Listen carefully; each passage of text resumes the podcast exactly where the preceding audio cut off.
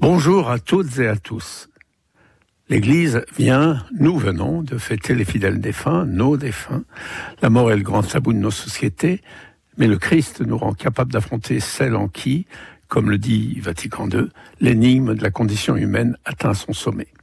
Jésus aussi l'a connu, mais sa fidélité jusqu'au bout à son Père en a changé le sens.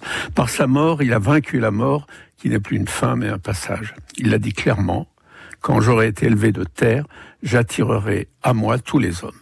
Le Christ ressuscité n'abandonne ni un frère ni une sœur défunt, ni leurs proches ou leurs moins proches.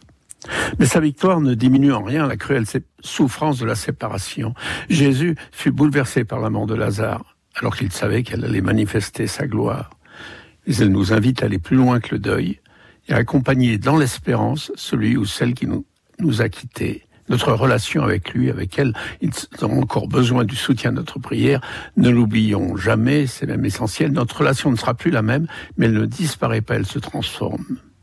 L'Église nous aide à exprimer cet amour envers celui qui nous a quittés, le confier à la miséricorde de Dieu, mieux comprendre le grand passage qu'il a accompli, témoigner de notre foi dans la résurrection. C'est ensemble tout le sens de la commémoration du 2 novembre que nous venons de faire comme des funérailles chrétiennes.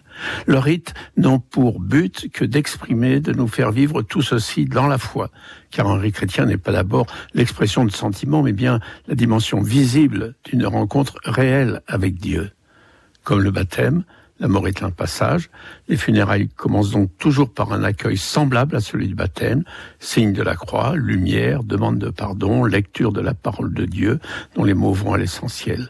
En fait, les derniers rites s'enracinent, comme les premiers, dans ce qu'est le baptême, celui du défunt, le nôtre, la commune appartenance de lui et de nous à une communauté née du Christ et à son mystère pascal, et puis sur l'espérance. Elle se maintient au-delà de la séparation de la mort, ce que signifie notre adieu, en deux mots, nous sommes des pèlerins, passants, passeurs, tous.